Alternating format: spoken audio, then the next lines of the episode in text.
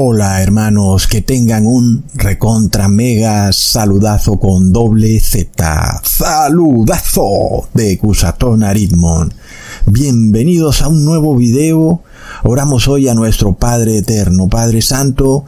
Te pedimos que nos sigas instruyendo en la verdad para que seamos sellados en tu verdad al punto que nadie pueda engañarnos más. En el nombre de Jesús, amén. Seguimos adelante, hermanos, hacia adelante siempre, imparables, siempre. Vamos imparables hacia la vida eterna, hacia la santa ciudad, y los poderes endemoniados del mundo no podrán detenernos por ningún motivo, ni sus calumnias podrán evitar que construyamos los muros de nuestro templo y subamos a la santa ciudad.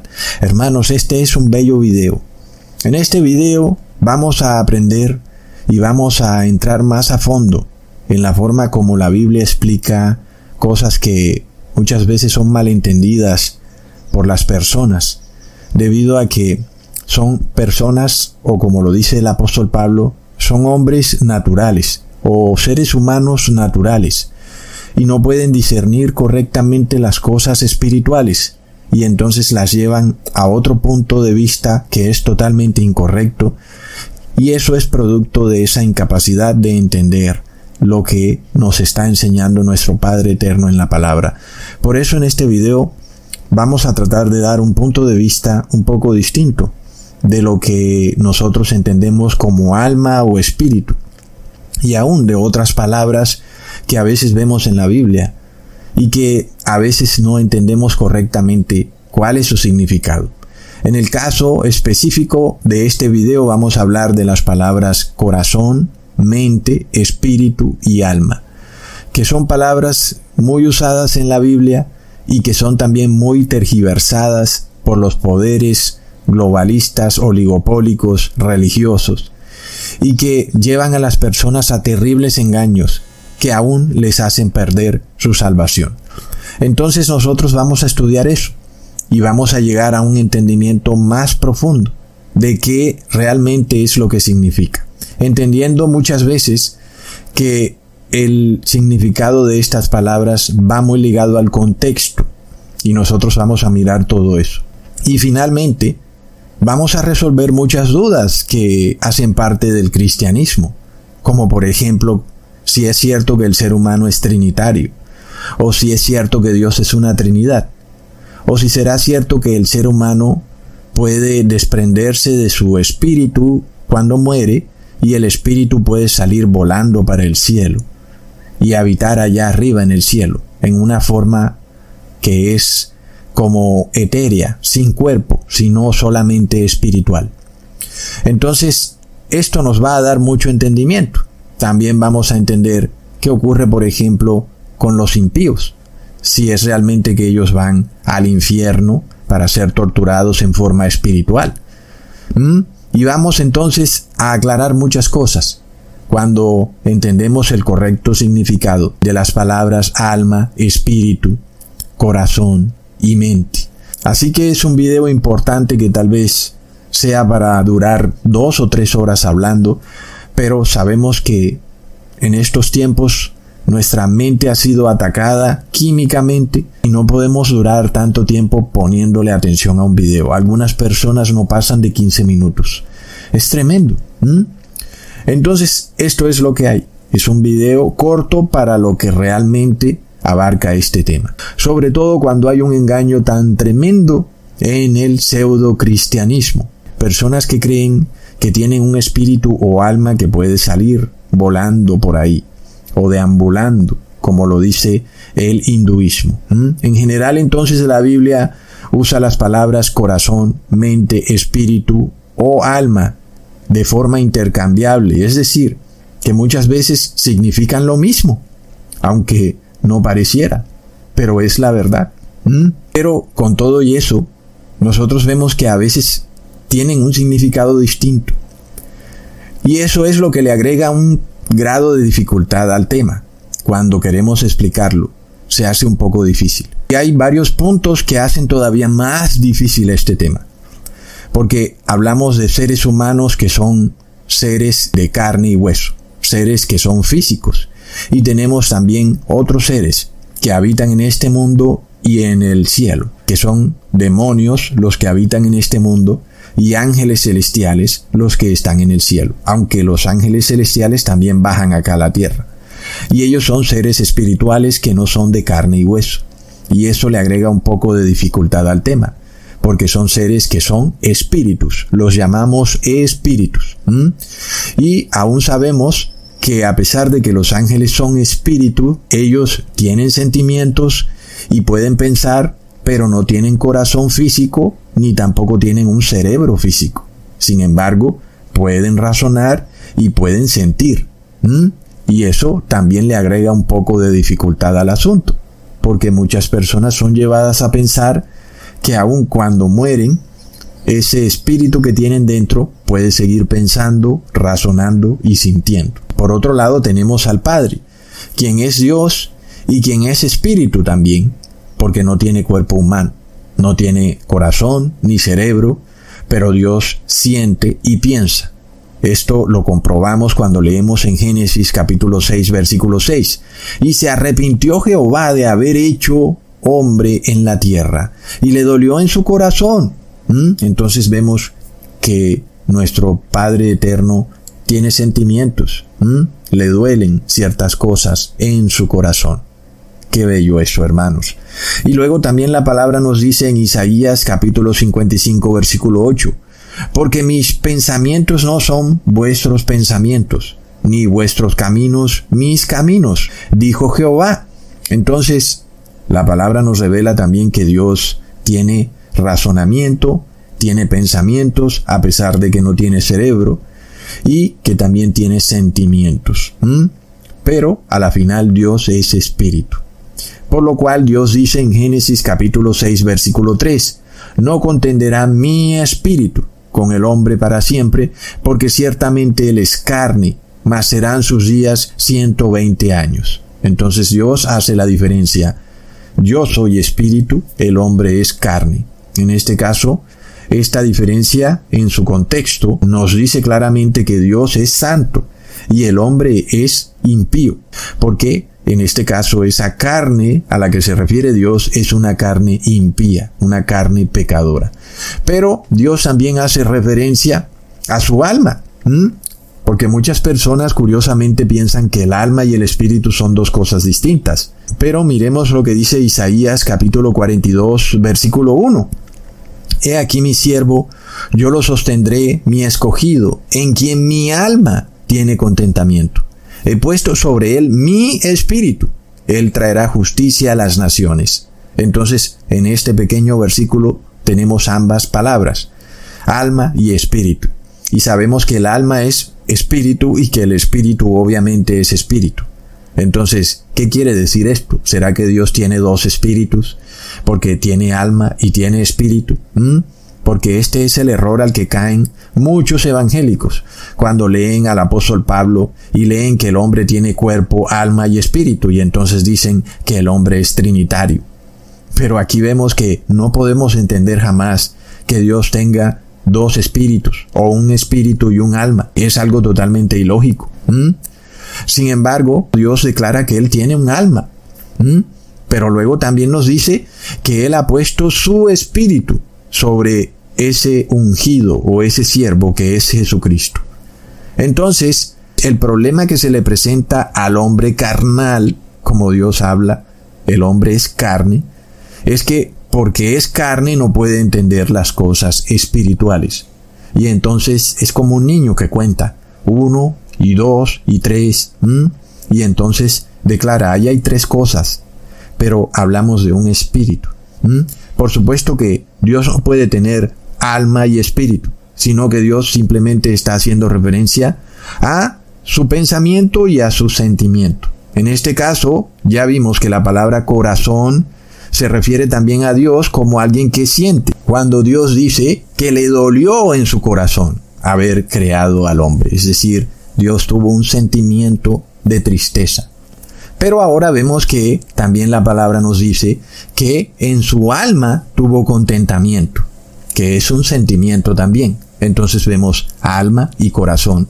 como dos palabras que parecen distintas, pero que son usadas intercambiablemente para significar lo mismo. De la misma manera, alma y espíritu parecen distintas, pero son usadas intercambiablemente para significar lo mismo. ¿Mm? Entonces, hermanos, ya empezamos a ver estas cuatro palabras usándose en la Biblia, que son corazón, mente, alma y espíritu. Y inclusive pueden estar en un mismo versículo. Pero vemos que es imposible que Dios tenga corazón o que tenga mente o aún que tenga alma y espíritu al mismo tiempo. Entonces son palabras que pueden ser usadas muchas veces de forma simbólica y eso es supremamente importante porque la mayoría de personas no disciernen cuando estas palabras están siendo usadas simbólicamente o cuando están siendo usadas literalmente. El tema es que en la mayoría de ocasiones en la Biblia estas palabras son usadas simbólicamente porque a la final entendemos que Dios no puede tener un corazón, pero entendemos que Dios tiene sentimiento. Y por eso la Biblia habla de que Dios tiene corazón, aunque no lo tenga. ¿Ah? Hermanos, asimismo a nadie se le ocurre decir tampoco que Dios es una cuatridad, porque estamos viendo cuatro manifestaciones de Dios, su parte sentimental, su parte mental, su alma y su espíritu. Pero nadie dice, ay no, Dios es una cuatridad, como se le ha ocurrido al pseudo cristianismo, que porque Dios dice que es Padre, Hijo y Espíritu, entonces Dios es una trinidad. Asimismo dicen que el ser humano es cuerpo, alma y espíritu, entonces el ser humano es una trinidad. Pero de nuevo también podemos decir que el ser humano es cuerpo, mente, alma y espíritu. Y no podríamos decir jamás que es una cuatridad. Pero seguramente que si alguien muy poderoso, con mucha riqueza dentro del cristianismo lo dijera, pues salieran muchos a decir que eso es cierto. Es de locos, hermanos. Entonces, luego de que hemos estudiado un poco esto alrededor de Dios y alrededor de ángeles que ni tienen corazón ni mente, pero que sí sienten y sí piensan, ahora vamos al ser humano, quien físicamente sí tiene corazón y sí tiene una mente. Y de nuevo, la Biblia va a usar estas cuatro palabras también para referirse al ser humano. Corazón, mente, espíritu y alma. Y las va a usar también de forma intercambiable. Y esto le agrega grados de complejidad al tema porque el ser humano es un ser físico, pero es creado para convertirse en un ser espiritual. Y muchos dicen, ahí está, es que el ser humano se convertirá en espíritu. Pero no es así, no es un espíritu igual que los ángeles. Y el otro problema está en que el ser humano ha caído de la gracia porque pecó y eso lo llevó a comportarse de forma carnal. El ser humano entonces se comporta como un animal, dirigido por sus deseos, es decir, que la voluntad del ser humano está sometida a los deseos de la carne, igual que un animal. Por supuesto es algo terrible, pero Dios viene a liberar al ser humano de eso, que es algo loco, a toda luz. Y la idea es que el ser humano trascienda de ese comportamiento animal a un comportamiento espiritual. Pero eso no quiere decir que el ser humano va a dejar de ser ser humano, sino que ya no va a tener su voluntad sometida a los deseos de la carne. Ahora tu voluntad va a estar sometida a las cosas espirituales. Y ya entonces has trascendido. Ya no eres una bestia bruta, como quieren algunos que creen en la evolución. Entonces ahí es cuando la palabra espíritu tiene una diferencia entre espíritu y mente, por ejemplo. Ahí es cuando hay una diferencia clara. Porque una persona puede tener mente carnal y otro puede tener mente espiritual. Y la palabra va a decir que el ser humano que tiene mente carnal es alguien cuyos pensamientos son malos, pero va a hablar sobre alguien que tiene mente espiritual como alguien que está en el espíritu. Y eso no quiere decir que esa persona de repente tiene un espíritu dentro de ella que sale de su cuerpo en cualquier momento o que va a salir de su cuerpo cuando muera, sino que es una persona que ha trascendido de un comportamiento animal a un comportamiento espiritual, ¿ok? Luego también tenemos el problema entre alma y espíritu, porque la Biblia menciona estas dos palabras.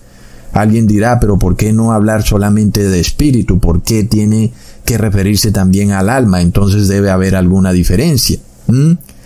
Y de nuevo empezamos a ver diferencias, claro. Hay una diferencia entre alma y espíritu. Por eso les digo que muchas veces todo tiene que ver con el contexto. En este caso ya hemos visto que no se dice de una persona que ahora se comporta en santidad como alguien que tiene alma.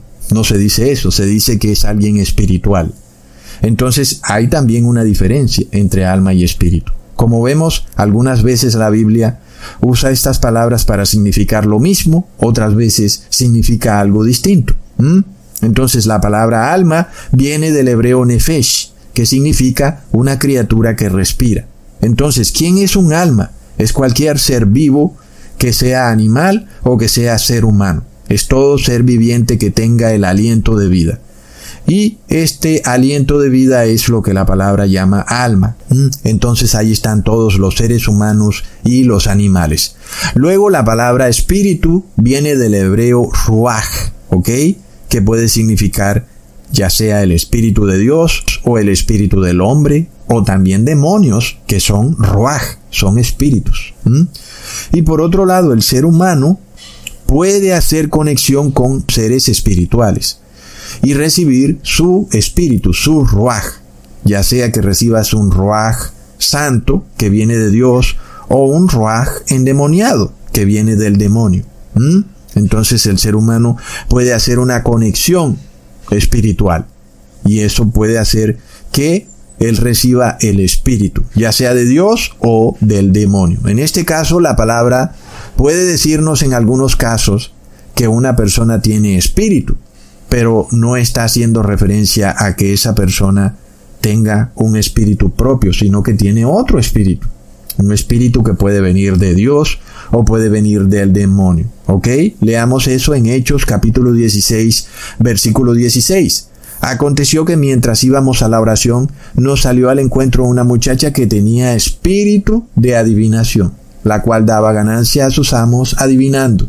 Entonces vemos a un ser humano, una muchacha que tiene un espíritu. No es el espíritu de ella precisamente, tiene el espíritu de un demonio.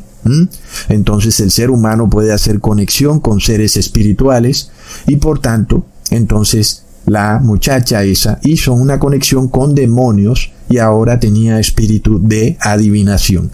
Este es un problema real que desconocen muchos seres humanos. Y es el hecho de que tú como ser humano puedes abrir una puerta espiritual a demonios. Y por supuesto nadie quiere eso, porque los demonios solo quieren destruir tu vida.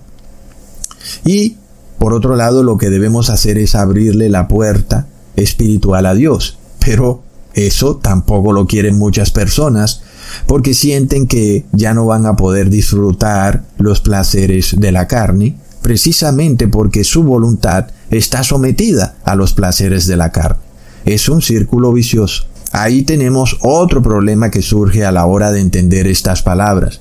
Corazón, mente, espíritu y alma porque tenemos dogmas preconcebidos, los cuales nos han inducido desde la niñez a entender las cosas de una manera errónea.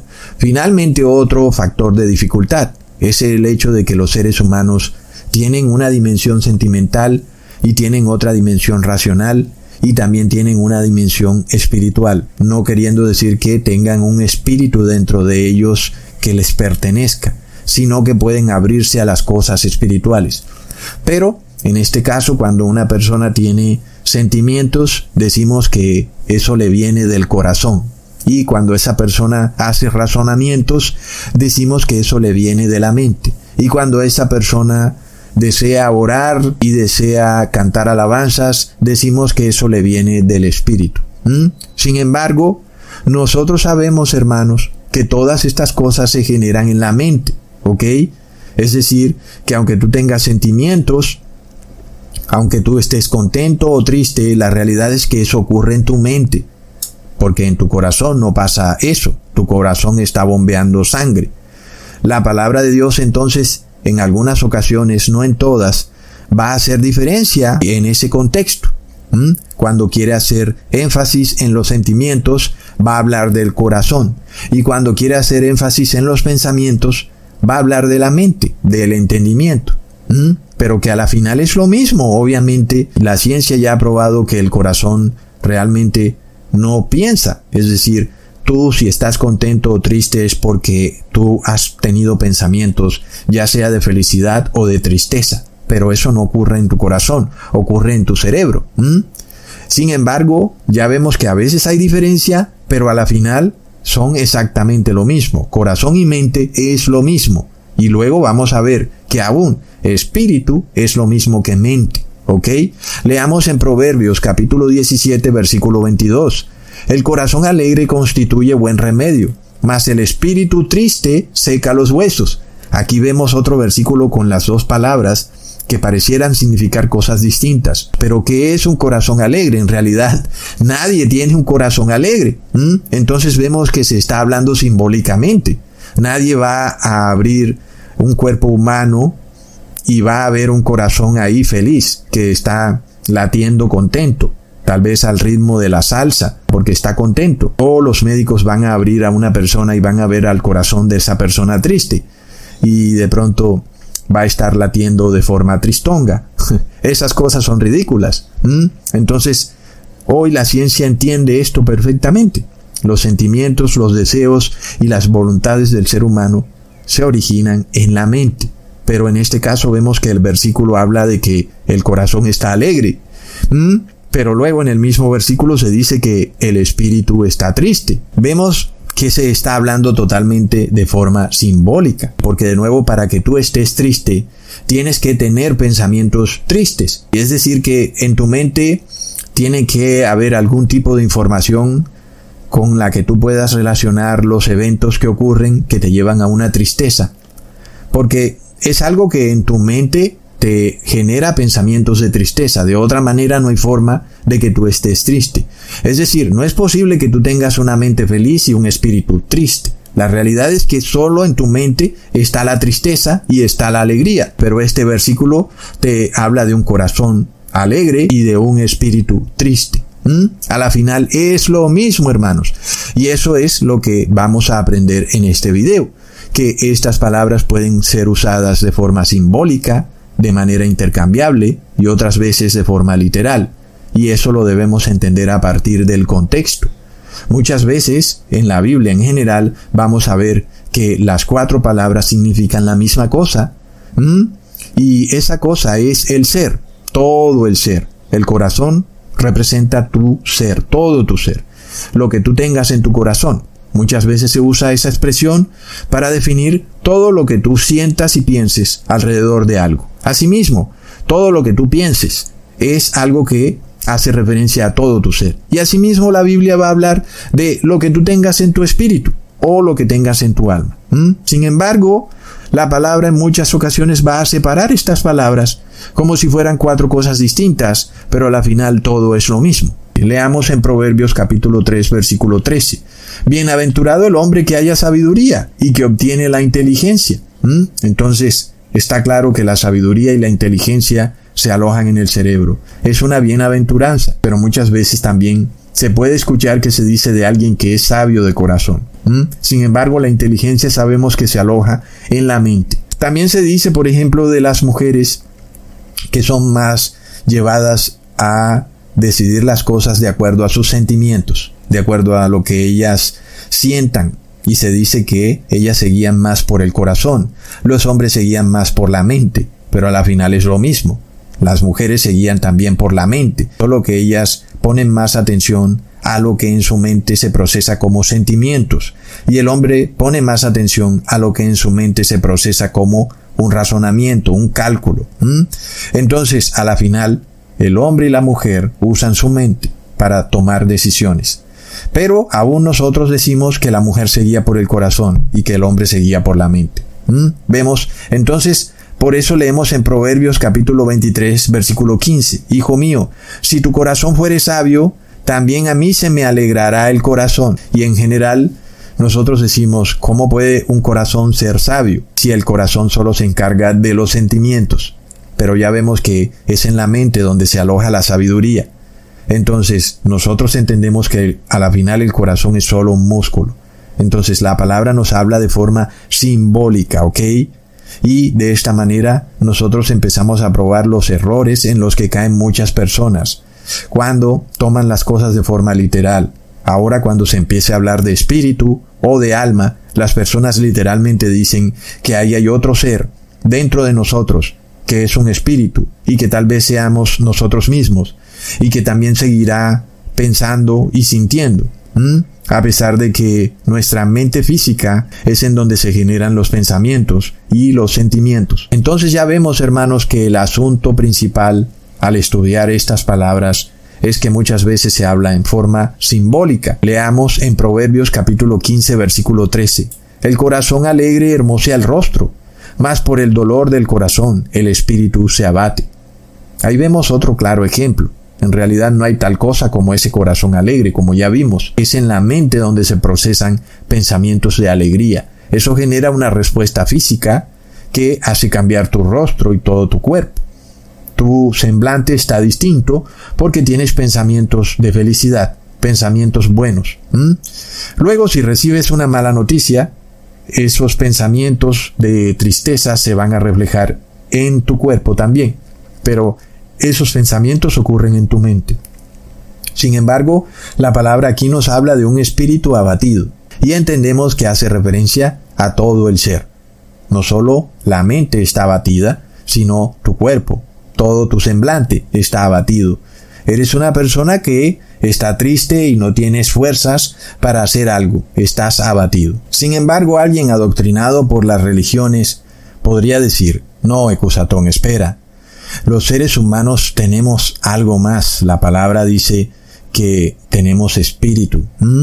Pero ojo, si estudiamos la palabra a fondo, terminaremos llegando a una única conclusión, que el espíritu del ser humano es todo su ser, es su mente, su cuerpo, lo que se llama corazón, es decir, los sentimientos, es todo el ser humano. Y cuando la Biblia habla entonces de corazón, espíritu, mente o alma, también está haciendo referencia a todo el ser, ¿ok? No solamente a una parte específica en donde físicamente haya un problema. Porque el asunto es que si tú vas a donde un médico con un dolor en tu corazón, pues el médico va a entender que físicamente te está doliendo el corazón y que vas a sufrir un ataque cardíaco. Pero si tú dices, como ser humano, tengo un dolor en el corazón, la mayoría de personas vamos a entender que estás triste. Entonces mucho ojo porque son cosas que la palabra muchas veces escribe simbólicamente. Leamos en Primera de Corintios capítulo 2 versículo 11. Porque ¿quién de los hombres sabe las cosas del hombre, sino el espíritu del hombre, que está en él? Así tampoco nadie conoció las cosas de Dios, sino el espíritu de Dios. Ok, entonces la persona que es lector deportivo de la Biblia va a entender que dentro de nosotros hay un espíritu que es separado del cuerpo, que puede entender todo lo que pasa dentro de nosotros. Pero eso no es lo que se está diciendo aquí. Lo que se está diciendo es que tu mente es la única que puede saber las cosas que tú piensas. Y es decir, cada ser humano sabe lo que se le pasa por la cabeza. Y nosotros sabemos muchas cosas de las que pensamos, de las que otras personas no pueden saberlas, porque solo nosotros las podemos conocer. Solo nuestra mente conoce todos nuestros pensamientos. Así como es el ser humano, así también es Dios. Solamente Dios puede conocer todos sus pensamientos. Y de nuevo, se habla de que el Espíritu de Dios conoce las cosas de Dios, porque entendemos que el Espíritu de Dios es la mente de Dios, es todo el ser, y solamente Dios puede conocer sus cosas. El ser humano no sabe muchos de los pensamientos que tiene Dios porque le pertenecen a Dios. Luego leamos en Primera de Corintios capítulo 2, versículo 14. Pero el hombre natural no percibe las cosas que son del Espíritu de Dios, porque para él son locura y no las puede entender, porque se han de discernir espiritualmente. Aquí entonces vemos ¿Por qué a veces hay que hacer diferencia entre espíritu y mente? Porque hay hombres naturales que tienen una mente natural, es decir, es una mente inclinada a lo carnal. Y ese hombre natural es distinto al hombre espiritual.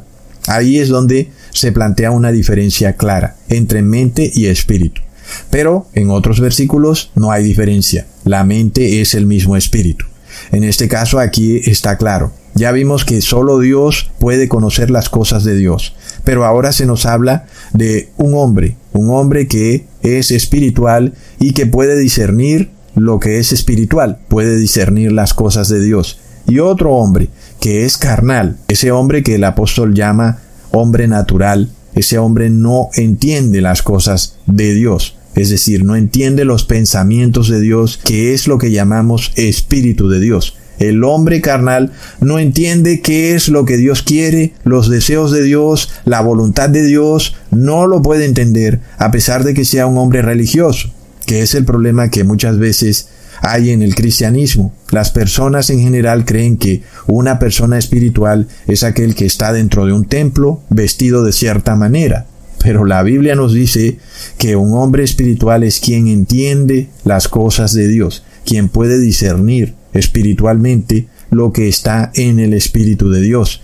Y nosotros ya sabemos quiénes son los hombres espirituales, son aquellos que guardan la ley de Dios. El hombre natural, por otro lado, es aquel que su voluntad está sujeta a los deseos de su cuerpo, que son los deseos animales. Y el hombre espiritual está sujeto a los deseos de Dios, que son guardar la ley. Ese es el deseo de Dios. ¿Mm? Entonces, ahí vemos una diferencia. Aquí tenemos hombres naturales que tienen mente, que tienen corazón, que tienen cerebro, pero que no son espirituales, porque no pueden entender las cosas de Dios.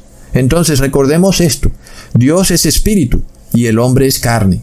Pero cuando el hombre recibe el Espíritu de Dios, el hombre pasa de ser un ser animal o natural para convertirse en un ser espiritual. Sin embargo, sigue siendo un ser humano de carne y hueso, pero ahora es espíritu, a pesar de que siga siendo de carne y hueso. Es a lo que llamamos hombre espiritual, versus aquel hombre que no quiere saber nada de Dios, lo que la palabra llama hombre natural o animal, que es también hombre carnal, porque tiene una mente carnal. Entonces, nosotros tenemos que entender que esa capacidad del hombre de entender las cosas de Dios está en su cerebro, está en su mente. El hombre que tiene el Espíritu de Dios es porque su mente está inclinada a entender las cosas de Dios.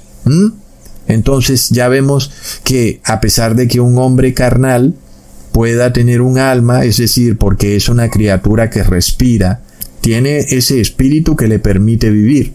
Porque sabemos que ningún ser vivo podría vivir si no tuviera el aliento de vida de Dios. Entonces, a eso es lo que la Biblia llama alma viviente y que viven por el espíritu. Sin que eso quiera decir que tengan un espíritu, porque a la final son hombres carnales y por tanto no entienden las cosas de Dios. Entonces, la palabra cuando habla de un hombre espiritual nos hace referencia a una persona que en su mente puede entender las cosas de Dios, ¿ok? Eso tampoco quiere decir que esa persona tiene un espíritu distinto en su cuerpo, separado de él, que le pertenezca a él, que ese espíritu hace conexión con Dios, no. Es la mente del ser humano la que hace conexión con el Espíritu de Dios. Hay una unión, más exactamente en la mente habita el Espíritu de Dios, y esa persona ahora entiende las cosas de Dios. Por lo cual el profeta Job dice en Job capítulo 32 versículo 8, Ciertamente espíritu hay en el hombre, y soplo del omnipotente le hace que entienda. Entonces, aquí vemos que se nos dice que el hombre tiene espíritu, pero luego se nos habla de entendimiento. Entonces vemos que el entendimiento es una condición cognitiva del cerebro. Es esa capacidad de entender lo que es espiritual. Esa capacidad que nos dice el profeta viene de Dios. Porque el hombre carnal o el hombre natural no puede entender por su propia mente. ¿Por qué? Porque no tiene el Espíritu de Dios. Cuando el hombre recibe el Espíritu de Dios, es por Dios que el hombre puede entender las cosas de Dios. Entonces, ya vemos, hermanos, que no es que el hombre tenga un espíritu que le pertenezca a él, sino que es el Espíritu de Dios, es el soplo del Omnipotente, el que te permite hacer conexión con Dios. Entendamos entonces este asunto. Dios mismo es quien nos entrega la capacidad de conectarnos con Dios. Y esto ocurre en nuestra mente. Es en nuestra mente donde podemos tener entendimiento de las cosas de Dios. Porque si no pudiéramos entenderlo, entonces fuéramos como animales. Porque un perro no puede hacer conexión con Dios porque su mente no entiende las cosas de Dios. Este es el problema de ciertos seres humanos que rechazan la palabra sin entender que se rebajan a ser como un animal, como una bestia bruta, incapaz de entender las cosas espirituales. Lo cual nos quiere decir que ese ser humano que no entiende no tiene espíritu, porque Job no los está diciendo. Espíritu hay en el hombre y el soplo del omnipotente le hace que entienda. Es decir, que si tú no entiendes es porque no tienes espíritu y no tienes el soplo del omnipotente. Y eso te lleva a que no entiendas las cosas de Dios. Por supuesto que Dios quiere que todos los seres humanos entiendan y hagan conexión con Dios, pero finalmente, si tú rechazas y rechazas las cosas de Dios, ese espíritu del que te habla Job se va a retirar de ti se va a retirar y jamás vas a entender. Y esto es lo que ocurre cuando las personas reciben el 666, la marca de la bestia o el número de la bestia. Por eso es tan importante la advertencia. Cuidado, cualquier persona debería percibirse con la sola mención de que algo pudiera ser la marca, el número o el nombre de la bestia, porque las consecuencias son terribles. El hecho de que se retire de ti el espíritu o el soplo de Dios trae consecuencias para ti horripilantes, porque quedas reducido a ser como un animal, un perrito, que aunque puedas seguir razonando y puedas seguir sintiendo, tengas mente y tengas corazón, ya estás despojado del espíritu, porque no puedes entender las cosas de Dios, no puedes entender lo espiritual. Y tú piensas que Tú tienes un espíritu, lo que tienes solamente es un aliento de vida, es decir, eres una criatura que respira, eres un alma viviente, pero ya no tienes espíritu y por tanto, cuando mueras, morirás como los animales. Leamos entonces qué significa tener ese espíritu o soplo de Dios en Ezequiel capítulo 32, versículo 26 os daré corazón nuevo y pondré espíritu nuevo dentro de vosotros. ¿Mm? ¿Estás escuchando?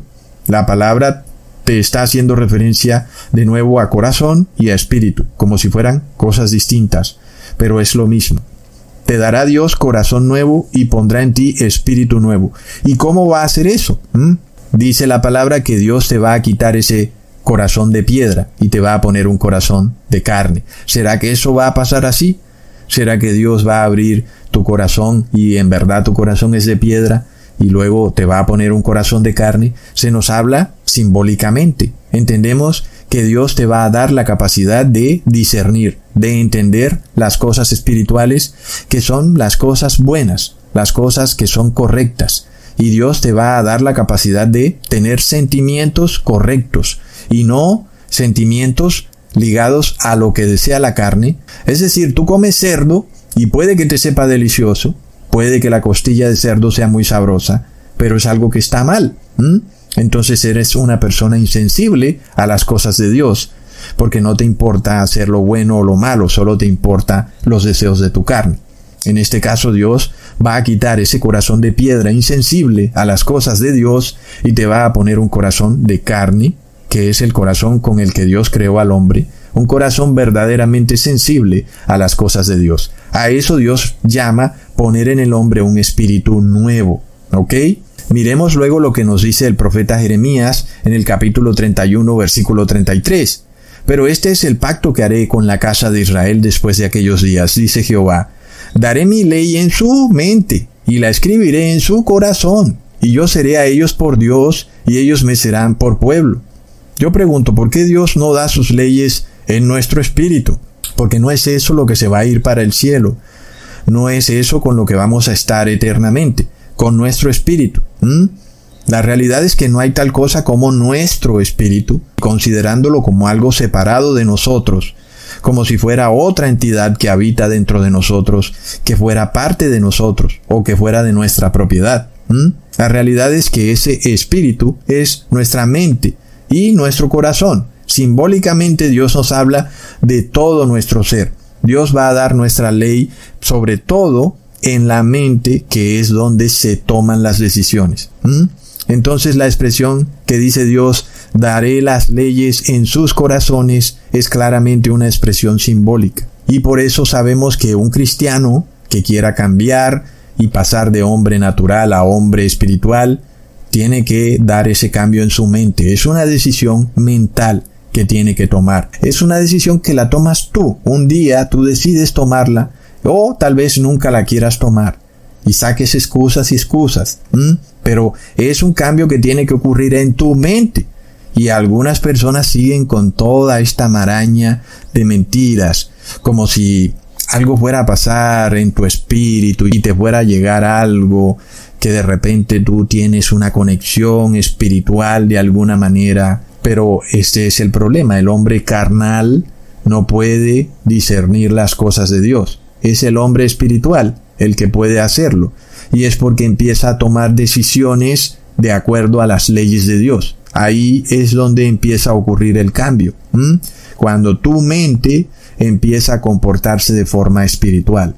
¿Por qué? Porque guarda las leyes de Dios. Leamos en Apocalipsis 7, versículo 3. No hagáis daño a la tierra ni al mar ni a los árboles hasta que hayamos sellado en sus frentes a los siervos de nuestro Dios. Y yo pregunto, hermanos, ¿qué es eso de ese sello en la frente? ¿Acaso nos van a poner un sello en la frente? ¿Vamos a quedar con un tatuaje ahí como con un ángel o con la letra D? No, hermanos, sabemos que en la frente está nuestra mente.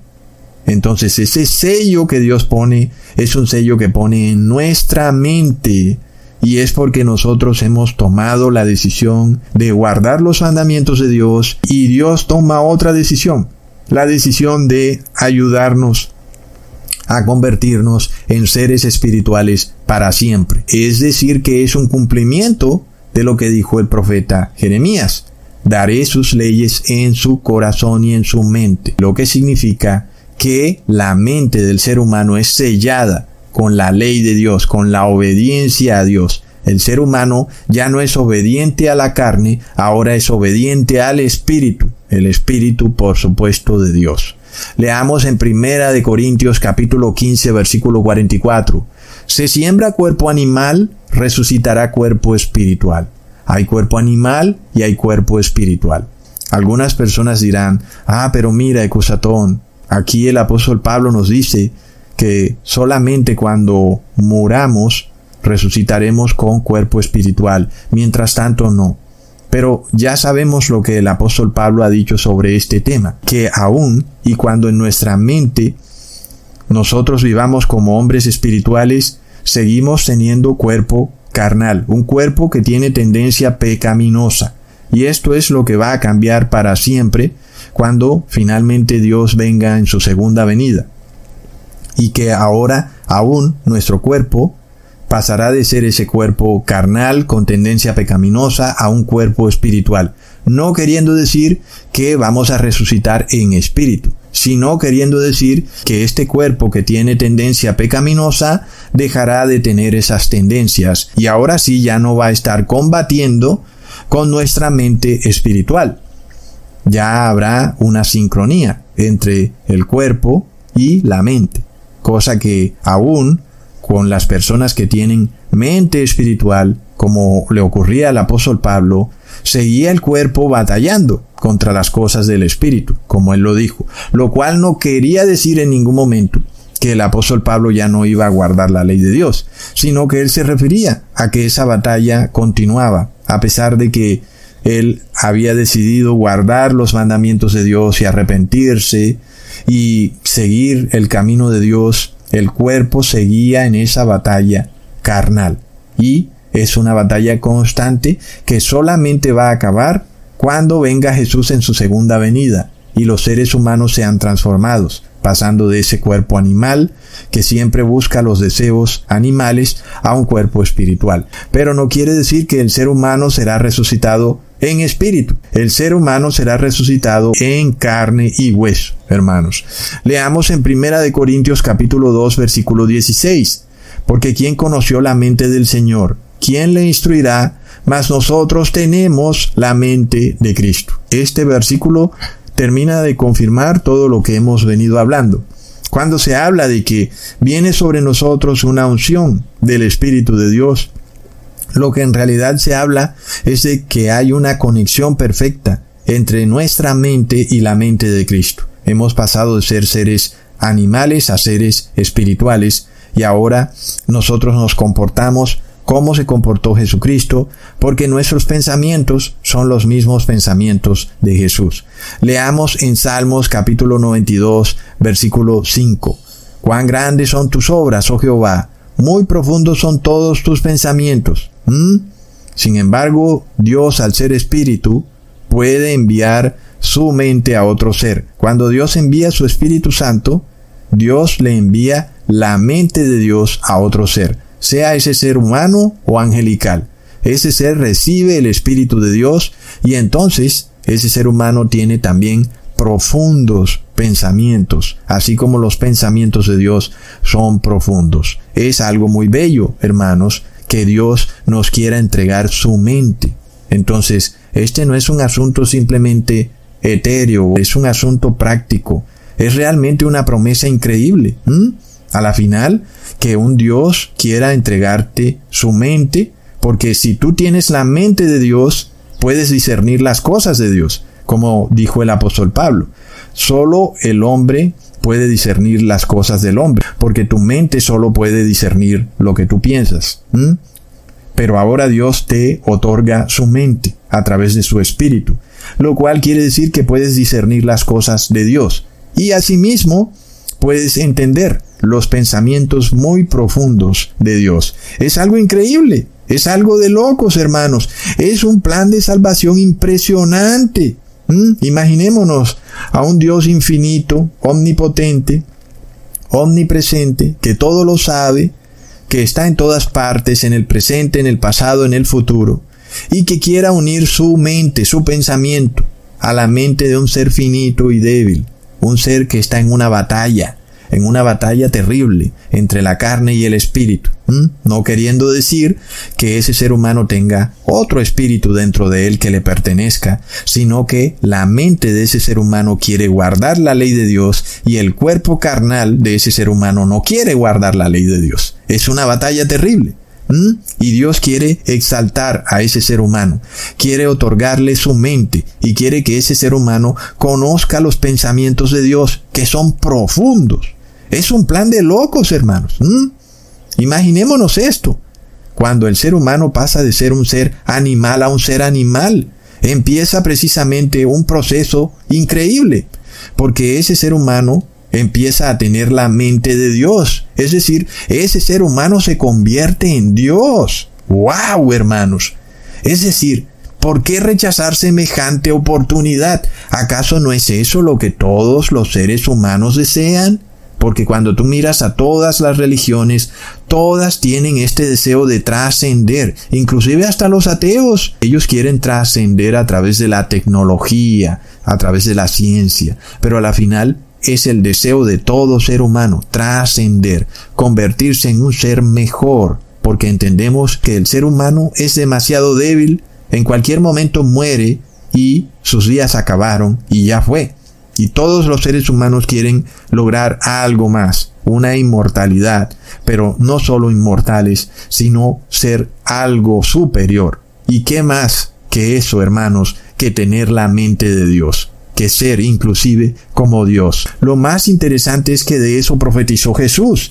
Leamos en Salmos capítulo 82 versículo 6. Yo dije, vosotros sois dioses y todos vosotros hijos del Altísimo. Hermanos, es de locos, hermanos. ¿Mm?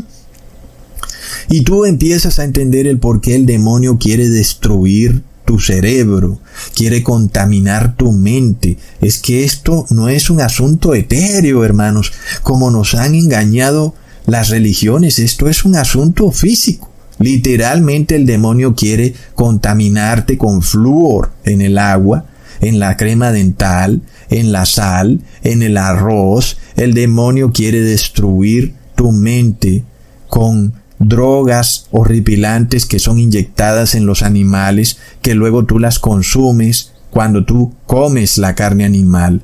El demonio quiere destruir tu mente cuando fumiga los cielos con yoduro de plata y con aluminio, quién sabe con qué más, hermanos, porque Él sabe que es en tu cerebro donde tú puedes hacer conexión con Dios, es en tu cerebro donde tú trasciendes a ser Dios, porque tienes la mente de Dios, y esto no porque tú lo hayas logrado, porque Dios te lo ha otorgado. Y tú, por supuesto, has aceptado la responsabilidad. Como dije, si tú recibes ese soplo de Dios y entiendes las cosas de Dios, luego tienes que arrepentirte.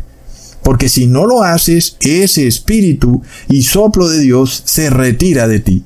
Y luego tú ya no puedes arrepentirte. Quedas reducido a ser un animal. Tu mente animal tu mente igual que la mente de un perro, hermanos. Es de locos. ¿Por qué querrías tener una mente como la mente de un perro, hermanos? ¿Mm? ¿Por qué? Leamos en Proverbios capítulo 4 versículo 23.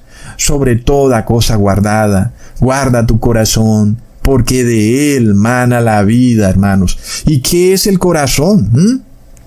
Entonces, vamos a andar haciéndole masajes al corazón y vamos a andar eh, trotando y haciendo ejercicios para que nuestro corazón esté sano.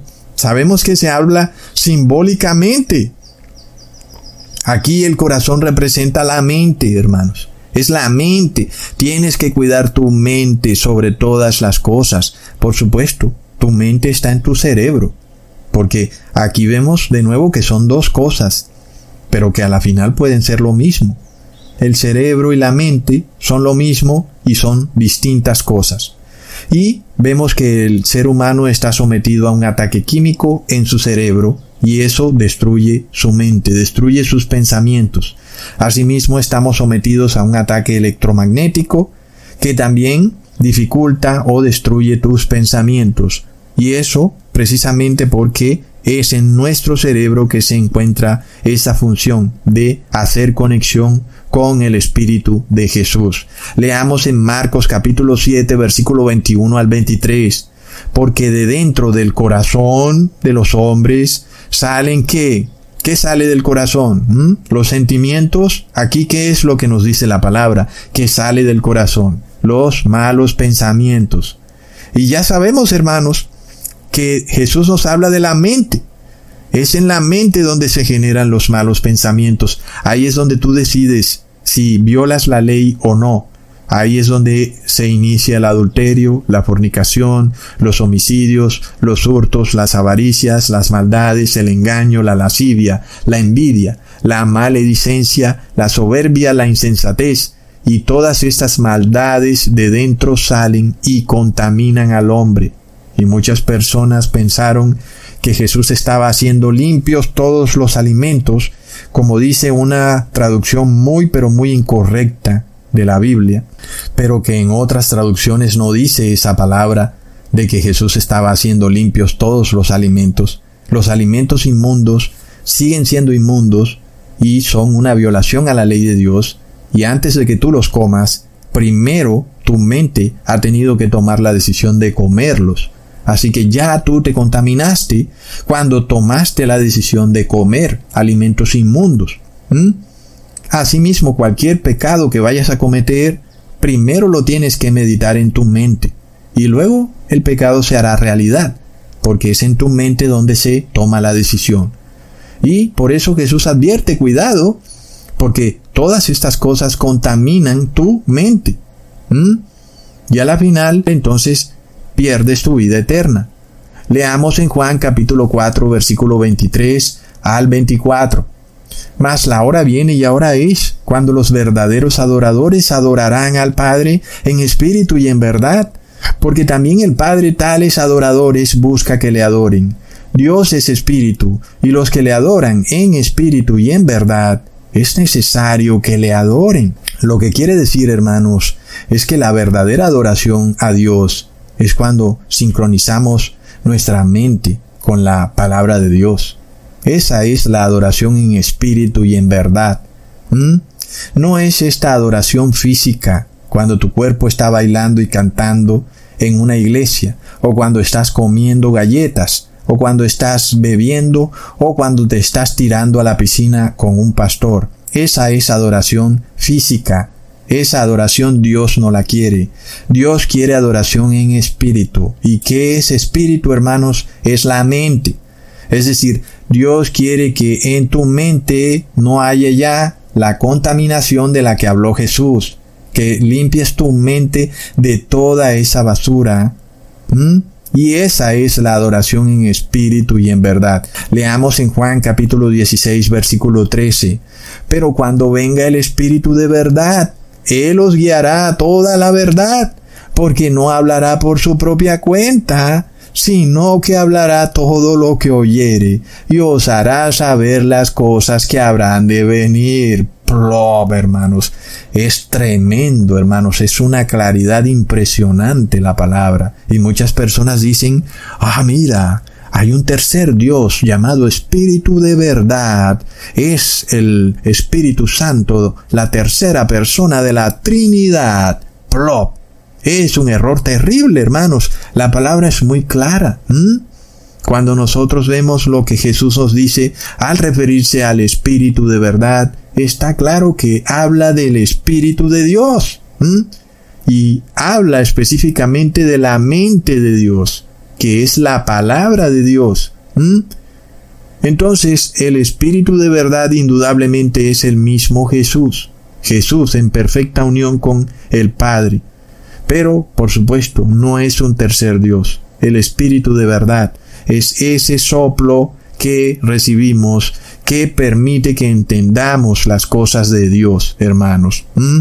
Leamos en Efesios capítulo 4 versículo 23. Y renovaos en el espíritu de vuestra mente. ¿Mm? De nuevo, las dos palabras, mente y espíritu. Y alguien adoctrinado con estos conceptos de las religiones pseudocristianas de que tenemos un espíritu distinto a nuestro cuerpo que nos pertenece, tendría que preguntarse ¿cómo así que nos renovemos en el espíritu de nuestra mente? ¿Cómo así? ¿Mm? Esto solamente puede entenderse como una renovación mental. Una renovación mental pero no en lo carnal, sino en las cosas de Dios. Ahí es donde hay una renovación en el espíritu de nuestra mente. Nuestra mente se transforma en espíritu, porque ya no es una mente carnal, a pesar de que sigue siendo una mente humana. Entonces, hermanos, nosotros entendemos que el hombre no puede dividirse. Es decir, nosotros no podemos tener a nuestra mente caminando sola, como aún piensan algunos que pueden hipnotizarse y luego pueden salir a deambular por ahí. Son cosas absurdas. Asimismo, nuestro espíritu no puede tampoco salir por ahí, porque nuestro espíritu es nuestra mente. Es en la mente donde está esa conexión con Dios. Nuestro espíritu entonces es todo nuestro ser. Es la mente, el corazón y el espíritu y el alma. Todo junto. No puede nada separarse ni dividirse es un solo ser indivisible. Asimismo, tampoco Dios puede dividirse. Es algo totalmente absurdo que dividamos a Dios en una Trinidad. Ah, Dios es uno, pero es tres. No se puede dividir a Dios. Dios es simplemente Padre, y Padre que es Espíritu, y por supuesto que es Espíritu Santo. No puede haber división. Y sabemos que el Espíritu de Dios es la mente de Dios, aunque Dios no tenga cerebro. Leamos en Mateo capítulo 28 versículo 19. Por tanto, id y haced discípulos a todas las naciones, bautizándolos en el nombre del Padre y del Hijo y del Espíritu Santo. Es impresionante que hayan iglesias que declaren que no se puede usar este versículo para bautizar a una persona. No puedes decirle, oh, te bautizo en nombre del Padre, del Hijo y del Espíritu Santo, porque supuestamente eso es un bautismo trinitario. Pero ese es el mismo problema. es un ser carnal que no entiende las cosas espirituales. En este caso, la palabra claramente nos habla del Padre y del Hijo y hace referencia al Espíritu Santo como esta mente de Dios y de Jesús unidas en perfecta unión. El Espíritu Santo es la mente santa de Dios. No es un tercer Dios trinitario. No podemos hacer una división, como que el Padre y el Hijo son dos seres distintos al Espíritu de verdad, porque si así fuera, el Espíritu del Padre no sería Espíritu de verdad. Eso es totalmente incorrecto. El Padre y el Hijo son dos seres individuales y separados, y ambos son Espíritu Santo, y ambos tienen una mente santa. ¿Mm? Leamos en Isaías capítulo 11 versículo 2. Y reposará sobre él el Espíritu de Jehová, Espíritu de sabiduría y de inteligencia, Espíritu de consejo y de poder, Espíritu de conocimiento y de temor de Jehová. ¿Mm?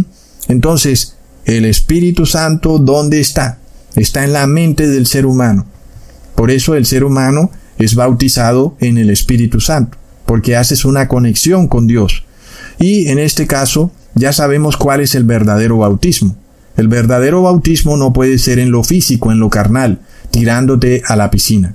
Eso podría darse hace dos mil años, en donde las personas apenas estaban conociendo las cosas de Dios, que están en la mente de Dios. Hoy en los últimos tiempos entendemos que el verdadero bautismo es el bautismo espiritual, en donde nosotros nos sumergimos en la palabra de Dios y recibimos las leyes y los mandamientos de Dios en nuestra mente. Ahí es donde somos bautizados, en el Padre, el Hijo y el Espíritu Santo, porque recibimos una conexión con la mente de Dios, y eso es obvio porque ahora obedecemos las palabras de Dios. Al obedecer la palabra, es como si tuviéramos la mente de Dios, Ahora leamos en Primera de Juan capítulo 5 versículo 7. Porque tres son los que dan testimonio en el cielo, el Padre, el Verbo y el Espíritu Santo. Estos tres son uno, y muchos dicen, ahí está la Trinidad. Es un completo error. Ya sabemos que esto se debe precisamente a que las personas no entienden. ¿A qué se hace referencia cuando se habla de Espíritu Santo? Y en este caso el apóstol Juan habla de tres, que son el Padre, el Verbo y el Espíritu Santo. Y son uno. Es decir, no es que hayan tres seres, habla de un solo ser. Es decir, es lo que te está diciendo claramente. Pero luego nosotros decimos, ah, ya, son tres. Pero el apóstol Juan dijo, son uno. Hermanos, el Espíritu Santo es el mismo Padre, es la mente de Dios. Nadie puede decirte, oye, vi a tu mente por allá paseando, porque tu mente eres tú. Nadie puede dividir tu mente de ti mismo Asimismo, nadie puede dividir el Espíritu de Dios de Dios. ¿Cómo podría hacerse eso? Sobre todo cuando entendemos que el Espíritu de Dios es la mente de Dios. Y luego, esto queda aún más claro cuando leemos en Primera de Juan capítulo 5 versículo 8. Y tres son los que dan testimonio en la tierra, el Espíritu, el agua y la sangre. Estos tres concuerdan. ¿Mm? Entonces tendríamos que hablar de dos Trinidades. Hay una Trinidad en el cielo, otra Trinidad en la tierra es algo totalmente incorrecto. Entonces nosotros ya sabemos que si el apóstol Juan habla de un espíritu que está en la tierra, hace referencia claramente a Jesucristo, que es espíritu. Y el espíritu de Jesús es su mente, es todo su ser. Y es Jesús quien vino mediante agua y sangre. Esto está en la palabra. Es claro que el apóstol Juan habla de que en el cielo está el Padre y que en la tierra está Jesús. Está clarísimo. Entonces se habla solamente del Padre y del Hijo, y el Padre y el Hijo tienen un Espíritu Santo que es su mente santa. Leamos en primera de Juan capítulo 2, versículo 4 al 6. El que dice yo le conozco y no guarda sus mandamientos, el tal es mentiroso, y la verdad no está en él. Pero el que guarda su palabra, en este verdaderamente el amor de Dios se ha perfeccionado. Por esto sabemos que estamos en él. El que dice que permanece en Él debe andar como Él anduvo. ¿Mm? Ahí está claro. Si tú dices que permaneces en Jesús, es porque tienes la mente de Jesús y entonces actúas como actuó Jesús. Andas como Él anduvo. Guardamos la ley de Dios. Ahí es donde ocurre el sellamiento final de los 144 mil. Es la unificación perfecta entre la mente de los siervos de Dios y la mente de Dios. Es algo increíble, hermanos. Sin embargo, también es impresionante este ímpetu de algunos poderes o huestes de la oscuridad en este mundo, los cuales quieren vigilar y entender por toda forma y manera cómo funciona tu cerebro, al punto que quieren medir tus ondas cerebrales, quieren saber qué estás pensando, también quieren contaminar tu cerebro con todo tipo de materiales, orgánicos e inorgánicos, que sean extraños a tu cerebro. Porque el demonio sabe que una mente que no puede pensar claramente nunca podrá establecer conexión con Dios, ni tampoco podrá jamás entender las cosas de Dios. Y vemos el caso de el por qué nos quieren poner mercurio en nuestro cerebro. ¿Por qué quieren ponernos yoduro de plata o aluminio en nuestro cerebro? Es obvio, hermanos, es porque ahí establecemos una conexión con Dios. Leamos en Lucas capítulo 1 versículo 15. Porque será grande delante de Dios, no beberá vino ni sidra, y será lleno del Espíritu Santo, aún desde el vientre de su madre. ¿Mm? ¿Y tú piensas que vas a tomar licor, o vas a beber vino, o vas a comer vinagre? Ya ves que estas cosas nublan la mente y te impiden establecer una conexión con Dios. Miremos a toda la sociedad emborrachada, tomando licor y bebiendo cerveza, aún en el mismo cristianismo. Los sacerdotes católicos todos están embriagados porque diariamente se toman de 5 a 10 tragos de ese vino, que increíblemente solo ellos se lo toman. Ellos se toman un buen chorro de ese trago, de ese vino, cada vez que hacen una misa. Y en un día pueden hacer tres o cuatro misas, son tres chorros, es decir, que se bajan media botella de vino diaria. Hermanos, así que estos sacerdotes andan bien subidos de traguitos por ahí. Y sabemos que no pueden establecer conexión con Dios. Y eso no está a plena vista. ¿Acaso no es obvio el por qué la Iglesia Católica es tan idólatra y ninguno de sus sacerdotes puede arrepentirse? Porque eso es lo más impresionante. Porque en estos tiempos es para que un sacerdote dijera, renuncio a esto, me arrepiento y no quiero ser parte de esta iglesia. Pero ninguno lo hace porque no pueden establecer una conexión espiritual en su mente con Dios y porque tienen la mente nublada y por eso violan la ley de Dios.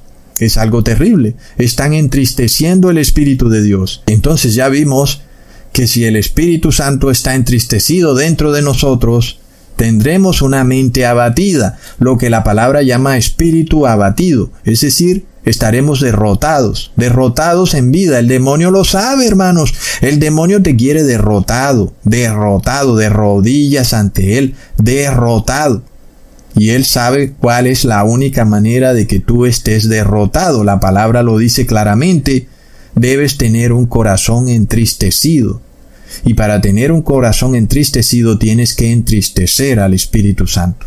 De esta forma, entonces el demonio sabe que estás derrotado y que puede hacer contigo lo que quiera. Es terrible, hermanos. Entendamos entonces, hermanos, que es en la mente donde se juega esta batalla terrible espiritual, es en la mente tuya, hermanos. Sácate de la cabeza todas estas cosas y como que personas lanzándote algo, esos pastores evangélicos que cogen esa chaqueta y la lanzan al público, hermanos. Esas cosas son de personas ignorantes de la palabra. Es en tu mente donde está la batalla. Ninguno puede venir a lanzarte un espíritu así como así. Obviamente, si estás derrotado, ese espíritu te lo van a lanzar y es el espíritu del demonio. Y claro que lo vas a recibir porque estás abatido. Y eso se debe a que violas la ley de Dios y luego vas a una iglesia pensando que ahí vas a encontrar a Dios y no sabes que ahí mismo está el demonio, ahí. Y entonces el demonio va a entrar dentro de ti y va a capturar tu mente.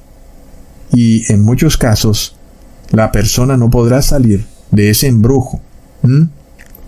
Entendemos entonces que tenemos que deshacernos de este concepto como que extraño de espíritus y de juegos espirituales. Hermanos, el tema está en la mente. Leamos en Génesis capítulo 26 versículo 34 al 35. Y cuando Esaú era de cuarenta años, tomó por mujer a Judith, hija de Beer y Eteo, y a Basemat, hija de Elón Eteo, y fueron amargura de espíritu para Isaac y para Rebeca. Pero miremos la traducción de la Biblia King James. En el mismo versículo se nos dice que hay dolor de mente para Isaac y Rebeca. La palabra en inglés mind, que es usada en la Biblia King James, es la que hace referencia a dónde se encuentra el dolor que sufrieron Isaac y Rebeca debido a que Esaú se casó con mujeres paganas. Pero en la Biblia Reina Valera, esa misma palabra mente es traducida como espíritu. ¿Entendemos? Miremos esto, hermanos, es que esto es así de claro. Leamos en Romanos capítulo 11, versículo 34. ¿Quién entendió la mente del Señor? ¿O quién fue su consejero? Hermanos, es la mente, es la mente. Ahí es donde está el espíritu, hermanos. Leamos en segunda de Corintios capítulo 3 versículo 14. Pero el entendimiento de ellos se embotó, porque hasta el día de hoy, cuando leen el antiguo pacto, les queda el mismo velo no descubierto, el cual por Cristo es quitado. Los fariseos no podían entender, su mente estaba nublada y por eso no pudieron diferenciar entre las cosas de Dios y las cosas carnales. Y ellos siguieron en esta religión carnal, haciendo cosas físicas, y no pudieron de ninguna manera aprender a adorar a Dios en espíritu y en verdad, porque estaban sumidos en lo carnal.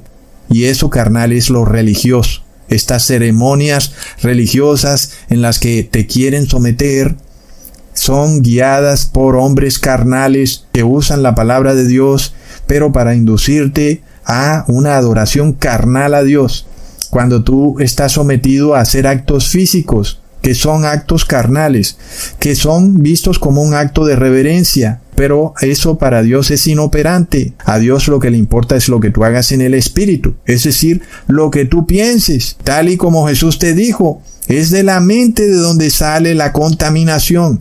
Leamos en Salmos capítulo 49 versículo 20. El hombre que está en honra y no entiende, semejante es a las bestias que perecen es algo de locos y muchas veces tú recibes asesorías, consejos de hombres sin entendimiento. La palabra los describe como bestias brutas. Y el mundo, hermanos, enaltece a estos hombres. Ellos tienen diplomas, tienen doctorados, tienen magisters, PhDs. Son hombres de ciencia, importantísimos. Pero la palabra los llama bestias brutas, hermanos. No tienen entendimiento. ¿Mm? ¿Por qué vamos a recibir asesoría, consejo de bestias brutas? ¿Por qué? hermanos, no tiene lógica. ¿Mm? Por supuesto que el mundo va a recibir asesoría de bestias brutas, porque la mayoría de personas son bestias brutas. No por nada el mundo va a la porra. Nada de lo que ha hecho el hombre ha podido solucionar los problemas del hombre. Esto va de mal en peor, hermanos. ¿Mm? Leamos en Filipenses capítulo 4 versículo 7. Y la paz de Dios, que sobrepasa todo entendimiento, guardará vuestros corazones y vuestros pensamientos en Cristo Jesús. Ese espíritu, ese soplo de Dios que sobrepasa el entendimiento humano, es el que puede llevarnos a guardar nuestros pensamientos en Cristo Jesús y no pensar en lo carnal. Es un versículo que hubiera podido decir que la paz de Dios guardará nuestro espíritu, pero a la final todo es lo mismo. La paz de Dios guarda nuestro corazón y nuestra mente, es donde se producen los pensamientos. Ahí vemos las cuatro palabras, pero a la final es el espíritu. ¿Mm? Leamos en Lucas capítulo 23 versículo 46. Jesús clamando a gran voz dijo, Padre, en tus manos encomiendo mi espíritu. Y habiendo dicho eso, expiró. ¿Acaso entenderemos que Jesús encomendó solo su espíritu interno? ¿Mm? Como si Jesús tuviera otro Jesús dentro de él y que ese fue el que Jesús encomendó al Padre? Por supuesto que no, hermanos, y esto hasta los paganos lo entienden. Cuando Jesús dice que encomiendo mi espíritu, se refirió a todo su ser, a todo su cuerpo, su mente, su corazón, a todo, hermanos. Jamás puede entenderse como que Jesús solo encomendó su parte espiritual, por llamarlo así. Asimismo, cuando leemos en Hechos capítulo 7 versículo 59, y apedreaban a Esteban, mientras él invocaba y decía, Señor Jesús, recibe mi espíritu. De nuevo, tú no puedes caer en el error de pensar que Esteban está entregando ese otro ser que supuestamente habría dentro de él, que es el mismo pero en versión espiritual. Jamás puedes llegar a esa conclusión. Por supuesto que si eres un lector deportivo de la Biblia, tal vez pienses eso, pero lo que Esteban está diciendo es que él está encomendándose todo a Jesús. Recíbeme todo. Todo mi cuerpo, mi mente, mi corazón, mi espíritu, todo mi ser hermanos. Y ahora nosotros entendemos lo que quiso decir el apóstol Pablo cuando dice en Primera de Tesalonicenses capítulo 5 versículo 23, y el mismo Dios de paz os santifique por completo, y todo vuestro ser, espíritu, alma y cuerpo, sea guardado irreprensible para la venida de nuestro Señor Jesucristo. Y aquí es donde los evangélicos y los católicos enloquecen pensando que el ser humano tiene alma y espíritu y que el espíritu se va para el cielo y que el alma tal vez se vaya a otra galaxia o a otra dimensión. Es algo totalmente absurdo. El apóstol Pablo de entrada declara todo vuestro ser sea santificado y luego hace esta consideración para entender todas las dimensiones del ser humano, pero el ser humano no puede ser dividido. Pero el apóstol Pablo está en su derecho de decir que tu espíritu, que es tu mente, esté santificado, que tu alma, que es tu vida, esté santificada y que aún tu cuerpo, tu cuerpo carnal, esté santificado. Pero eso no quiere decir que vas a dividirte y que ahora tu espíritu va por un lado y tu cuerpo va por el otro. Así que hermanos, ahora que ustedes han aprendido esto, ya no pueden caer jamás en ese error en el que caerán muchos muy pronto cuando el demonio busque engañarlos, apareciéndose ante ellos como en espíritu, pero en forma de familiares fallecidos, para tratar de engañarlos, para tratar de decirles cosas que son contrarias a la ley de Dios. Y de esta forma muchos serán engañados. Pero en este video ya tú aprendiste que el ser humano no puede dividirse, que el cuerpo no puede vivir sin la mente y que el ser humano solo puede vivir si es resucitado como una unidad es decir, con cuerpo y con mente. De otra forma, el ser humano no puede vivir. Así que está claro que si a ti se te llegara a presentar un espíritu en forma de algún familiar tuyo, que tú lo reconozcas y pienses que es tu familiar en forma espiritual, tienes que tener claridad de que eso es totalmente incorrecto, porque ya vemos que en la palabra cuando se menciona espíritu, muchas veces hace referencia a la mente, y otras hace referencia al Espíritu de Dios, pero nunca hace referencia a que tú tengas un espíritu que sea de tu propiedad. Jamás lo vemos en la palabra, hermanos. Ahora que tú has aprendido esos conceptos, sabemos que no serás engañado jamás por el demonio y sus ángeles cuando intenten hacerse pasar por tus familiares fallecidos y presentarse ante ti como si fueran ellos en forma espiritual hermanos. Leamos en Lucas capítulo 24, versículo 39. Mirad mis manos y mis pies, que yo mismo soy, palpad y ved, porque un espíritu no tiene carne ni huesos, como veis que yo tengo. Está claro que Jesús no resucitó en forma espiritual, sino que resucitó en carne y hueso, dándonos total entendimiento de que el ser humano no tiene un espíritu que le pertenezca, pueda separarse del cuerpo y aparecerse en la misma forma del cuerpo pero en versión espiritual. Eso es un error enloquecido del paganismo que se mezcló con el cristianismo. Y esto Jesús lo deja claro diciendo que Él no es un espíritu y que es de carne y hueso. Así serán todos los que resuciten, los que murieron en santidad, resucitarán en carne y hueso pero ya no con cuerpo animal, sino con cuerpo espiritual, pero seguirán siendo de carne y hueso, hermanos. Es tremendo. Por tanto, estemos sellados en la verdad, esa verdad que nos lleva a la libertad en Jesús, y solo los que entiendan son los que se salvarán. porque el ser humano espiritual es el que es entendido. El ser humano carnal es como una bestia bruta, así tenga mucho conocimiento de algunas cosas mundanas, es una persona que no tiene entendimiento de la sabiduría de Dios, y esa es mucho más importante que la sabiduría humana.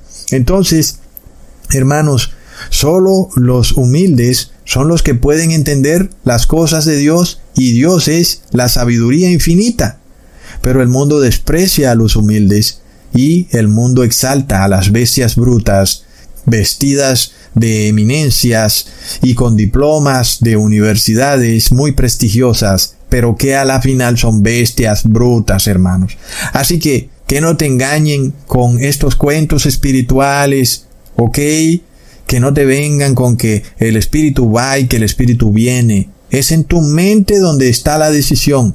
O tú quieres ser una bestia bruta o quieres ser un hombre espiritual. Si quieres ser un hombre espiritual, empieza a ayunar, empieza a orar y empieza a ponerte manos a la obra con todo tu corazón, toda tu mente y todo tu ser para poder lograrlo. Y Dios que está en el cielo verá tu esfuerzo y te va a ayudar a lograrlo. Y por supuesto, Dios no te va a dejar abandonado en tu esfuerzo, porque este es el plan de Dios. Ese precisamente es el deseo de Dios, y es que tú quieras tener la mente de Dios en Él. Por eso es tan importante, hermanos, que nosotros seamos bautizados en la palabra y no bautizados en una piscina llena de cloro. Plop, hermanos, es de locos. Entonces, hermanos, los dejo dándoles un saludazo con doble Z, aunque a muchos no les guste, y dándoles bendiciones del Altísimo, para que no se desanimen y sigan hacia adelante, hermanos. Nadie nos va a detener. Vamos siempre hacia adelante. Hasta pronto.